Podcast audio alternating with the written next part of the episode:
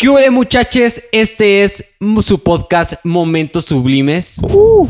Y aquí mi compañero Alfredo Ríos. y yo, Andrés Amezcua, les venimos a contar un tema muy interesante el día de hoy. Es un chisme. Que la verdad me gusta, me gusta. Este, ya, ya, ya los voy a tener hasta la madre con puro pinche temita del arte y la verga. Disculpen, la Este, raza, es que no tuvo infancia. Pero es que es un tema que la verdad hemos visto en películas, nos atrae al morbo, lo vemos, que los robos de arte, Eh. nos, siempre nos mama las historias del robo de arte, ¿sí o no? Sí. O sea, por más que no conozcamos la pintura, cuando decimos hubo un robo en un museo, decimos no, o sea, lo, lo vemos como si fuera una película donde hay rayos así rojos. Sí, moviéndose. Ustedes díganle que sí, raza. No lo- déjenlo soñar al pobre niño. Bueno, pero para esto, hoy les traigo el tema de el robo al Museo de Antropología. Puta madre, güey. Yo pensé que traías un tema más interesante de un, de un museo más chingón. No por este güey hablando de los pinches carbohidratos de barba de regil porque uh, No, o sea, pero si ya me lo estás vendiendo tan cabrón, al menos tráeme de un museo, pues cabrón, güey. O sea, Es que no ha sido el Museo de Antropología de Ciudad de México. Yo ya fui y está muy bonito ese museo. pues fue el de Nueva York. Está mucho mejor. Ay, ay, ay, ay, ay, ya salió este pinche mamón. Ya, pues, perdón. Pero bueno, esta historia comienza el 25 de diciembre de 1985. Ok. La apasionante historia del robo más grande del siglo XX en México. Vaya. ¿Más grande que el robo de las elecciones? Pues yo creo. ¡Wow! Bueno, esta historia, como sabemos, es en la Ciudad de México, en la CDMX. Simón. Este, Antiguo DF. Antiguo DF. eh, antiguo Tenochtitlán. Antigua Nueva España. No, es todo el país. Ah, Sí. Bueno, Eh. este. En esta historia tenemos a dos protagonistas: Carlos Perches Treviño y Ramón Sardina García. Típicos apellidos mexicanos. Uy, uy, no mames. eh, sardina, tráeme unas cinco sardinas. O de que, Ay, eh, güey, güey. pásame a tu prima. Y se enoja el cabrón, ¿no? De que, no, pendejo al pescado, güey, quiero tragar. Pero bueno, estos dos culeros se metieron, en pocas palabras, a robar el Museo de Antropología. Este. Y pues se chingaron un chingo de piezas, pero para esto hubo una historia media turbia en todo esto de la cuestión del robo. Después del robo, algunas piezas, piezas se recuperaron. Este, pero bueno, aquí yo vengo y les cuento. De hecho, hicieron una película. Era lo que te iba a preguntar, la del penacho de Moctezuma, ¿verdad? No, no mames, no. ¿No? No, el penoche de Moctezuma es otra cosa muy no, diferente. o sea, me refiero, hay una película que trata de que unos güeyes se roban el penacho de Moctezuma. Ah, no, no, o ¿No? sea, es una pendejada de evadir, de evadir de Derbez. Ok. O sea, yo digo una, una, de hecho la protagonizó este Gael García Bernal. Este güey, el de Rudy Mm. Cursi. El Sí, de sí, sí, aquí, lo ubico. Aquí traigo Pero, unos- ¿cómo se llama un la tamali- película? un- ¿Eh? ¿Cómo se llama la película? No me acuerdo. Es que Pe- si ubico a... a- Pe- pero es que la película uh, está media Ujú. rara porque meten temas así como místicos y la verga. Y pues, Ah, o sea, literalmente nada, fue un robo un museo. O sea, Sí. sí hubo cuestiones del narco, tal vez, metidas por ahí, política y la chingada, pero, o sea, hasta donde tengo entendido, y si lo vamos en el lado este, realista, tal vez, o sea, no hay temas místicos. Simón. Pero bueno. Ellos dos, estos dos pendejos, eligieron la madrugada del 25 de diciembre, Navidad, a donde todos nos vale verga si fuimos a chambear o no, y si estamos de que nos lleva la verga, de que si tenemos o no dinero para el pinche pavito de Navidad, para las cebollitas, para los cohetes. Bueno, el 25 de diciembre, para llevar a cabo el robo que planearon durante seis meses. Vaya. Los jóvenes de 20 años, Ajá. 20 años, güey, o sea, 20 años robando un museo. Ya nos tardamos, güey. Ya, o sea, yo, yo voy a cumplir 23 en unos días. Hay que empezar aquí por el del pueblo, güey. Yo- Güey, ese museo, güey, tiene un chingo de piezas chidas, güey. Chidas, güey. Lo único que no me gusta de ese museo es de que no están como tan ordenado. Pero fíjate, fíjate, yo eh, tengo una mala experiencia con ese güey. Ah, sí. Ese güey me chingó a mí una pieza.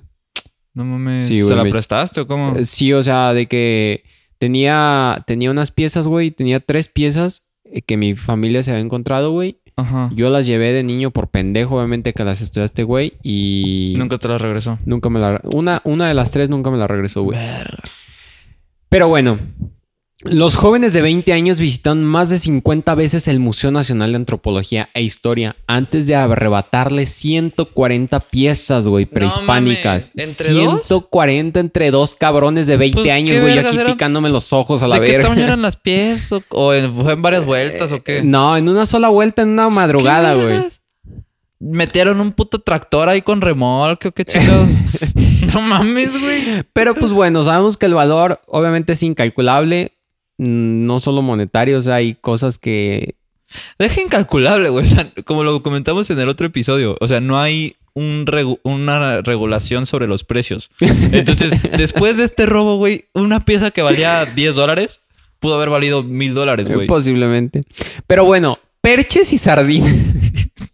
Apellido Es que, culero, güey, aparte de pendejos, güey, pinches nombres. Pero bueno. Acudían al recinto cultural para identificar las ornamentas más, más valiosas, para realizar el croquis, fotografiar las joyas, observar la vigilancia. Y obviamente sabemos de que pues en ese tiempo pues a los guardias les valía verga. Y pues eh, dijeron, está bien pinche fácil meterse aquí. Y pues obviamente decidir la fecha del asalto. Sí. Aquella madrugada que los estudiantes de veterinaria, güey, eran, eran estudiantes de veterinaria. Mamón.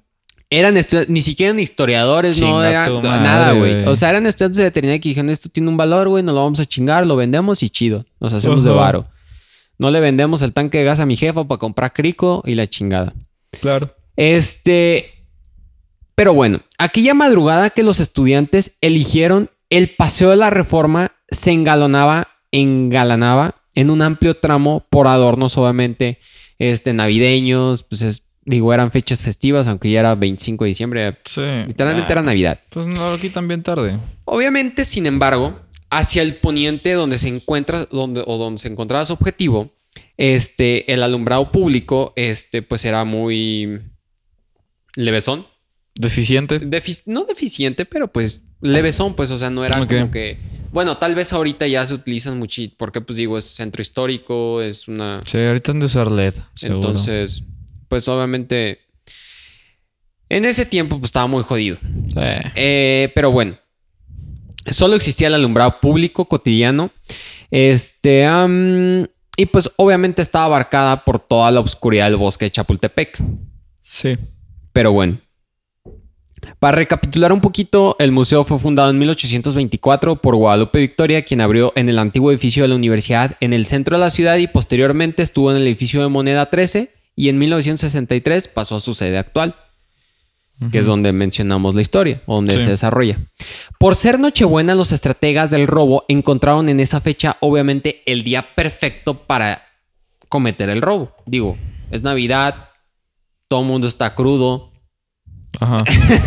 ¿Por qué volteas a ver, Ernesto? Porque este güey está bien pedo. Güey, ahorita se lo va a chingar el torito, ¿no?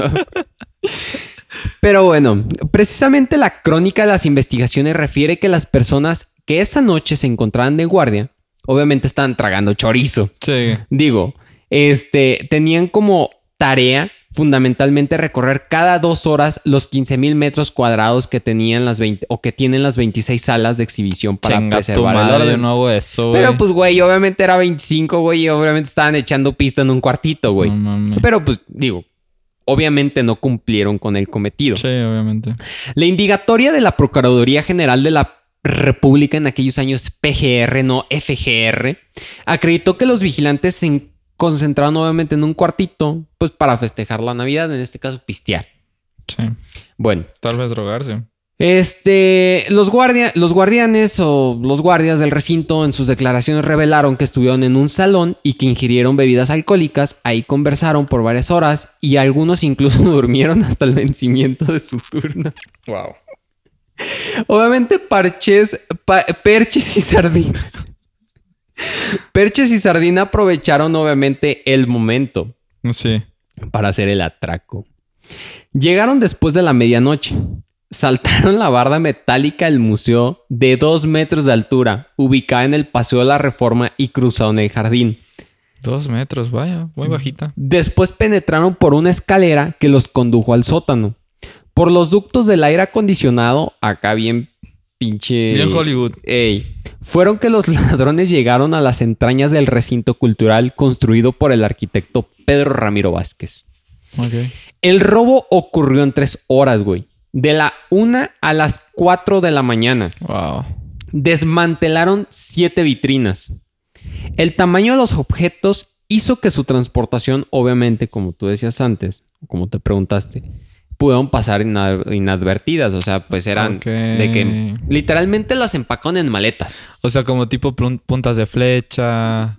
Mm, pues sí, o sea, Cosas chiquitas. objetos pequeños. Este, las salas afectadas fueron La Maya, Mexica, Monte Albán y Oaxaca. Mira, no son tan pendejos, ¿eh? Pues sí, o sea, digo- Entraron bien, o sea, a buen lugar. Porque, pues, ¿qué chingados iban a sacar de la sala de, de Sonora? Pues, Güey, o sea, Chichimecas o quién se queda en el norte, güey, nomás. está Pero bueno, Carlos güey. Ah, sí, la, la Esa sí hubiera estado todavía Sí, mejor. Sí, sí, sí, sí, es así. Pero bueno, Carlos Perchez y Ramón Sardina huyeron a bordo de un bochito, güey.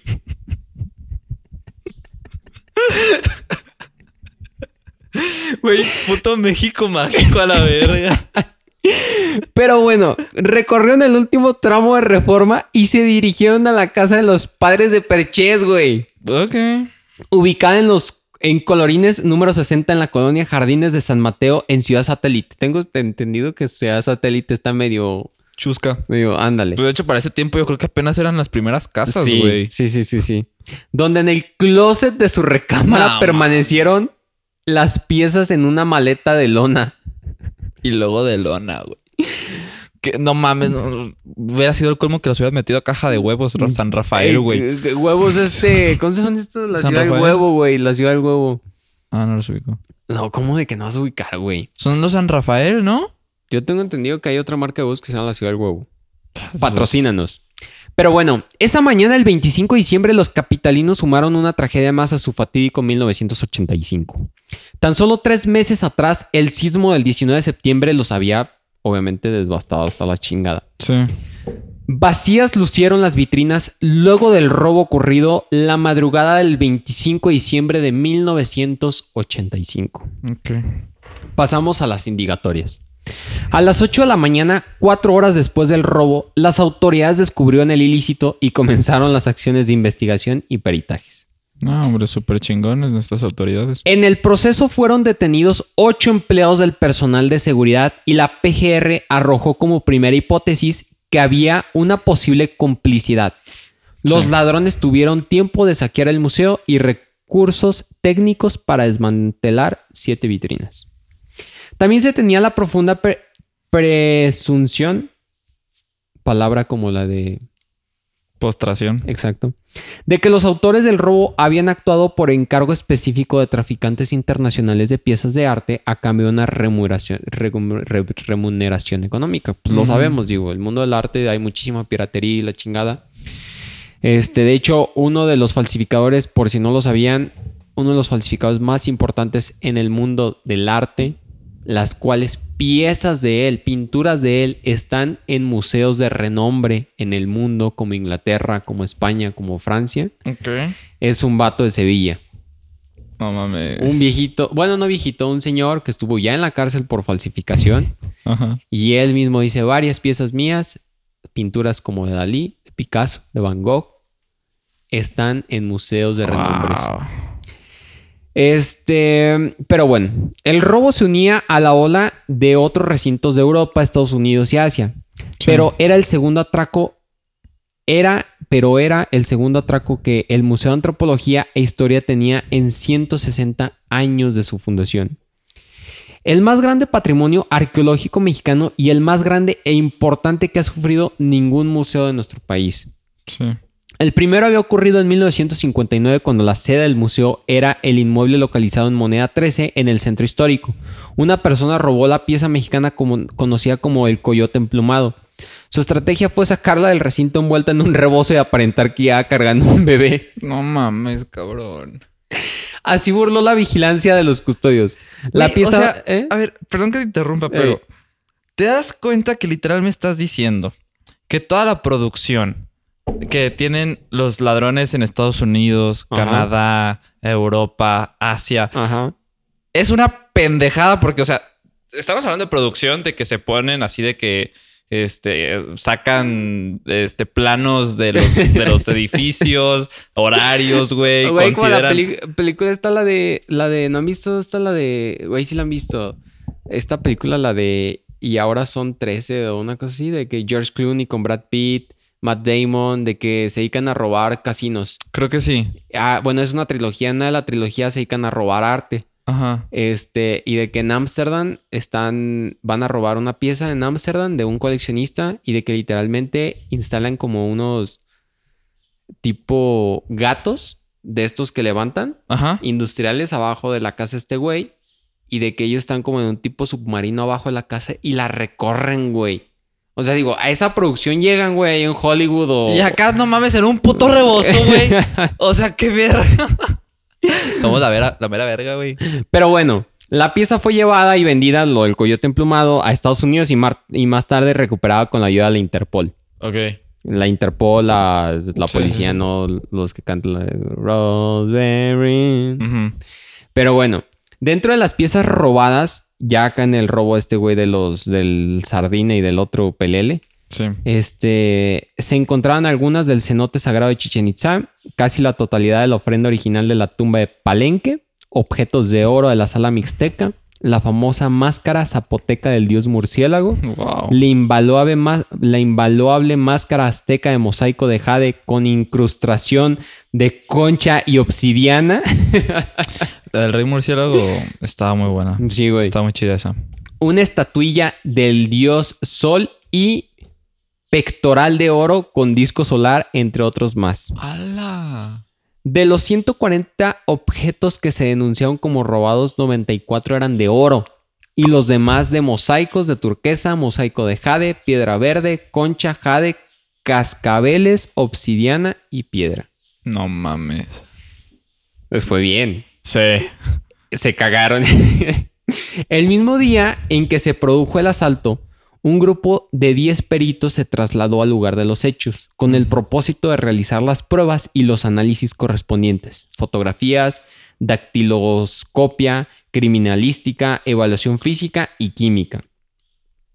De inmediato también se instalaron, se instara- se instaron, se instaron a 10 agentes del Ministerio Público Federal, 10 secretarios, 10 peritos de distintas especialidades, miembros de la Policía Judicial Federal, militar y del entonces Distrito Federal, incluido el Cuerpo de Migración y personal de la Dirección General de Aduanas y personal de aeropuertos. ¡Hala! Y se estableció comunicación con Interpol que lanzó la alerta a varios países. Oye, resulta que eran solo 10 personas, ¿no? En total. Todas las dependencias y solo eran 10 personas. Por su parte, la Asociación de Amigos del Museo Nacional de Antropología reunió la cantidad de 50 millones de... Aquí sí está medio turbo el pedo, guacha. A ver. Este, por su parte, la Asociación de Amigos del Museo Nacional de Antropología reunió la cantidad de 50 millones de pesos, güey, en ese tiempo, para entregarla como recompensa a la persona que proporcionara datos que condujeran directamente a la recuperación de las piezas, pero esta nunca fue entregada. Pero que pudieran ser 500 ahorita. Mm, 500,000. Pues sí, no, no, me acu- no sé yo hacer la conversión de viejos pesos a nuevos pesos. Eh, quién sabe. Bueno, en mucho tiempo no se tuvo éxito en la identificación de los ladrones ni en el paradero de las piezas. De las diligencias no se estableció ninguna responsabilidad del tipo penal. Las personas detenidas fueron puestas en libertad, mientras que por su parte el Museo Nacional de Antropología instaló un sistema de alarmas electrónicas contra el robo, rehabilitó totalmente el sistema de detención de incendios y un circuito cerrado de televisión completamente la seguridad del mismo. Incluso un año después, el entonces presidente Miguel de la Madrid, en su segundo informe de gobierno, anunciaba que se destinarían 700 millones de pesos a la seguridad de los museos que dependía del INA, la recuperación. O sea, pasemos a la recuperación. No se me duerman. Faltaban seis meses para que se cumplieran cuatro años, güey, del llamado no el robo del siglo en México. Cuando el paradero de las piezas sustraídas del Museo Nacional de, de Antropología e Historia fue descubierto. Ok. Fue el viernes 10 de junio de 1989 cuando Carlos Perches fue detenido y la mayoría de las piezas recuperadas. Tres días después del pro- el procurador de la República, Enrique Álvarez del Castillo, en conferencia de prensa, de prensa daba los detalles a las, de las indicatorias, la captura y el paradero de lo robado. Álvarez del Castillo mostró las 111 piezas arqueológicas rescatadas e informó que un pitazo dado a la Policía Judicial Federal por un narcotraficante detenido en enero de ese año había proporcionado la pista clave para el encarcelamiento del hurto. Durante, después de esos cinco meses, la dependencia había logrado rescatar la mayoría de lo robado y detener a Carlos Perches Treviño, quien en ese momento fue declarado como autor intelectual y material del ilícito, además de sus seis encubridores. El otro ladrón, Ramón Sardina García, se encontraba y hasta la fecha prófugo y en su poder permanecieron siete de las piezas. Oye, a ver, espera. Ey, ¿A los guardias los seguían considerando cómplices? me imagino. No mames. En la conferencia el procurador, el procura... Ay, siempre esta pinche palabra, la verga. Procurador. Ese güey Hazme la seña y aclaró, yo la digo. aclaró que había sido 124 y no 140 las piezas prehispánicas que se sustrajeron del museo. Especificó que de las 124, 111 estaban en el poder de la Procuraduría, Procuraduría. y serían entregadas al INAH al día siguiente, el miércoles 14 de junio. De las faltantes dijo que siete estaban con el ladrón prófugo, con las dos, dos las canjeó. Ah, espérense, espérense, que me confundí. De las faltantes, Sí, o sea, siete estaban con el otro, con Sardina. Con Sardina. Y dos estaban. Dos, no, no, no, no. Dos las canjeó parches por cocaína. Y las cuatro restantes No se sabe. sin paradero. Los papás, güey, a la verga. Eh, yo creo. Las discrepancias. La discre- dis- Discrepancia. Esa mamada. En el número de piezas robadas se debió a que en el momento del atraco no se contaba con un inventario en el museo. No seas mamón. El Ministerio Público recibió el 25 de diciembre de 1985 una denuncia por el robo de 140 piezas, aunque el catálogo que se distribuyó en todo el, mu- en todo el mundo daba cuenta de 124, cuatro de las cuales no tenían ni siquiera fotografía. En conferencia de prensa el 13 de junio de 1989, en la que la PGR dio a conocer los detalles de la recuperación y presentó las piezas. Al momento de su detención, Carlos Parchés tenía 24 años de edad y se declaró aficionado a la arqueología. También dijo que en un año después del robo realizó un viaje a Acapulco. Ahí entabló amistad con José Serrano, un narco, y con un amante de el y con la amante del este. Ay, con su amante, perdón, es que no, no sabía cómo lo escribí. La vedette Isabel Camila Maciero, mejor conocida como la Princesa Yamal, propietaria de un restaurante en ese puerto. Pero bueno, el ladrón intimó con Serrano y le confió que él había sido el autor del llamado robo al siglo en México y empezó a trabajar con él en el tráfico de cocaína. Droga la cual dijo ser, pues, este güey pues, era cocainómano a la verga. Adicto. Eh, prolongando su estancia en Acapulco más o menos aproximadamente dos años. Serrano a su vez presentó a Perches con otro narcotraficante de nombre Salvador Gutiérrez, alias El Cabo, quien ofreció su ayuda para comercializar las piezas, a las que dio un valor de mil millones de dólares. Todas juntas. Me imagino. No obstante, no fue posible realizar operaciones porque el cabo fue detenido el 1 de enero de 1989 en Guadalajara. Fue el cabo quien soltó la sopa y reveló a los federales que tenía la clave para resolver un asunto muy grueso. A ver, eso a mí me suena un poco turbio. Me Pues sí. suena a que era un informante de la policía que se hizo detener y que entonces fue cuando dijo, hey, pasa esto. Y ha de haber Mm, dicho, pues güey, sí. al chile esto ya no me está gustando, me voy a la verga. Pues sí, yo creo, o sea, no vamos a saber exactamente Sí, porque, no. pues, X. Para ese entonces la investigación del robo multiciado ya estaba cerrada, pero con esta nueva información los detectives comenzaron a ubicar a Parches y a Serrano. Para confirmar que él era él realmente el autor del robo, Parches entregó a Serrano dos de las piezas a cambio de cocaína y al otro ladrón Sardina le pagó con siete de las joyas prehispánicas.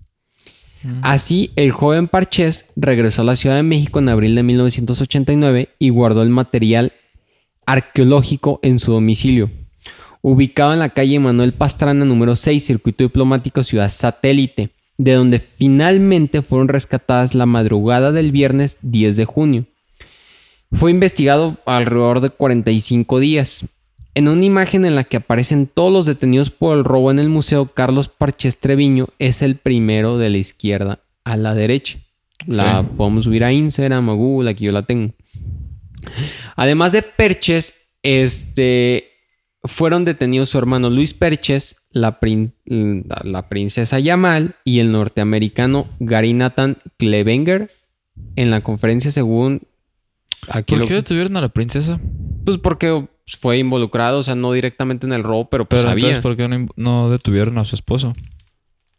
Fue el narco. No, es que tú, tú dijiste que el narco este güey, este, que no me acuerdo el apellido, el esposo de, o la pareja de la princesa de A ver, Amal, lo ajá. presentó a Parchés Sí, con otro narco que fue al que detuvieron. sí. Entonces, ¿por qué no Pues, detuvieron al primero? Yo creo que se peló, no sé. Un pinche dinero les, ha- les ha de haber dado, güey. Mm, Pues yo creo. Y el norteamericano Gary Nathan Klevenger. En la conferencia, según se refiere a una nota publicada en el Universal, el procurador, el procura, esa cosa, no, especi- Procurador. no especificó su participación, ni si era el posible comprador de lo robado. Este, los, eh, los detenidos fueron consignados ante el juzgado décimo de distrito en materia penal con sede en el reclusorio preventivo sur. Perches fue consignado como presunto responsable del robo y por delitos contra la salud. Su hermano Luis por el mismo cargo. La princesa Yamal por delitos contra la salud y encubrimiento, lo que te decía. Este, y obviamente el norteamericano también por encubrimiento. Roberto García Moll, director de en ese entonces el Instituto Nacional de Antropología e Historia, de, informó que las 111 piezas, 111 piezas se encontraban en buenas condiciones y que fueron recuperadas las más importantes. La máscara de jade del dios murciélago y la vasija de obsidiana con forma de mono. Uno de los expertos del Instituto Nacional de Antropología e Historia restauró la máscara del dios murciélago que se despegó por falta de mantenimiento y manejo inadecuado. Obviamente, pues encerrar una pinche maleta Sí, pues sí. iba a valer verga. Pero bueno, pasamos. Las piezas regresan a su hogar. Parece, para en ese entonces, Carlos Salinas de Gortari tenía seis meses como presidente cuando el robo fue resuelto. Ok. Se lo adjudicó. Obviamente. Claro. Eh, de acuerdo con el- la información publicada en el Universal, al principio de su sexenio, el mandatario dio indicaciones a la Procuraduría para que pusieran todo su esfuerzo en recuperar todo lo robado. Mes con mes el mandatario era informado del curso de las investigaciones. Por eso, cuando las piezas robadas fueron regresadas a sus vitrinas en el museo 1629 días y noches después de su desaparición, Obviamente Salinas encabezó el solemne evento, el solemne evento al que asistieron políticos y personajes distinguidos de la cultura, entre ellos el escritor Gabriel García Márquez. Este que pues el güey se sacó una pinche mamada de que se sentía intrigado por el caso y que iba a escribir una novela sobre ese caso. Este, el güey dijo, vine como novelista traído por el misterio, por saber qué pasó con estas joyas, cómo fue que se estuvieron en un closet literalmente durante todo este tiempo, con su historia, con su magia, por el empeño puesto en tal acción por los elementos del cuerpo investigadores de la dependencia. Y pues hasta ahí se cayó el hocico este güey. Muy mamón lo que dijo, la verdad. Este. Y bueno, así a las 12.45 del miércoles 14 de junio, las piezas retomaron de nuevo su hogar. Tras el viaje misterioso, reposaron de nuevo en el museo. Y pues hasta aquí la historia. Digo, Oye, al chile, qué puta historia tan más épica, güey. O sea, no mames. Es que, güey, o sea, neta, o sea, lo comparas con las películas de Hollywood, donde te muestran, este, güeyes así con un muy chingo de, de preparación y todo, y que aún así los atrapan. Y estos güeyes, o sea, si no hubiera sido por el, por el pitazo de este puto narco, nunca los agarran, güey. ¿no? No mames. Las piezas estarían no sé dónde chingados. Sí. Probablemente tú, tú podrías tener una ahorita. Posiblemente. Ujú. Ojalá. Yo no, porque soy pobre, pero bueno. Pero bueno, con esto nos despedimos. No sé si quieres agregar algo más. Eh, pues no, raza. Este, ah, bueno. Eh, no sabemos, todavía tenemos incertidumbre si vamos a poder seguir grabando o no bien, con calidad. Porque yo voy a tener este, una salida y no vamos a poder estar juntándonos para grabar. En- Entonces, no sé qué fue eso. Entonces, estén al pendiente de las redes donde les estaremos informando este, todo lo, lo referente al podcast. Y pues nada, este, cuídense, sean niños buenos, niñas buenas. Niñes buenos. Niñes. Niños buenos. Y pues nada, este bonito fin de semana. Ya probablemente para este momento todos estén de vacaciones, así que disfruten sus vacaciones, cortas o largas, no sé. Y si siguen en clases, pues lo siento mucho por ustedes. Andrés. Pues nada, ojalá que hayan disfrutado esta historia. La verdad, a mí me gusta mucho. Eh, me gusta leer mucho sobre robos del arte, sobre este tipo de temas. Ok. Cada vez que tenga algún tema así, se los voy a compartir. Ya, ya quedaste. Este. Hay muchísimos robos de, de arte, de pinturas, de artesanías, de, X cosa. Sí, pues simplemente todo el robo que tuvo Inglaterra con todos los demás. Pues sí, ahí Colonias. sí nos hablamos de, del Brit... ¿Cómo se llama este pinche museo? El Britian... Brit Mus- Museum. No sé, pero es el británico. Ey, este... Digo, una cosa es ahí todo este robo que hubo por parte de... de- Robo cultural, Robo cultural. Y este es robo material, ¿no? Y este robo material. Este... Así que de vez en cuando voy a traer alguna historia así. Y pues nada. Bueno, raza, ahí nos vemos. Se nos está acabando la luz aquí en, Que el, sí, en la, ya- el ya área me- de grabación. Ya me quiero ir a bañar. Yo voy a ir a cenar y a saludar a mi familia. Eh, Ernesto, ¿tú qué vas a hacer hoy? Lo va a agarrar el torito de nuevo. Güey, habla, que te conozcan, hombre. A ver, habla, habla. ¿Qué pedo, banda? Yo soy el.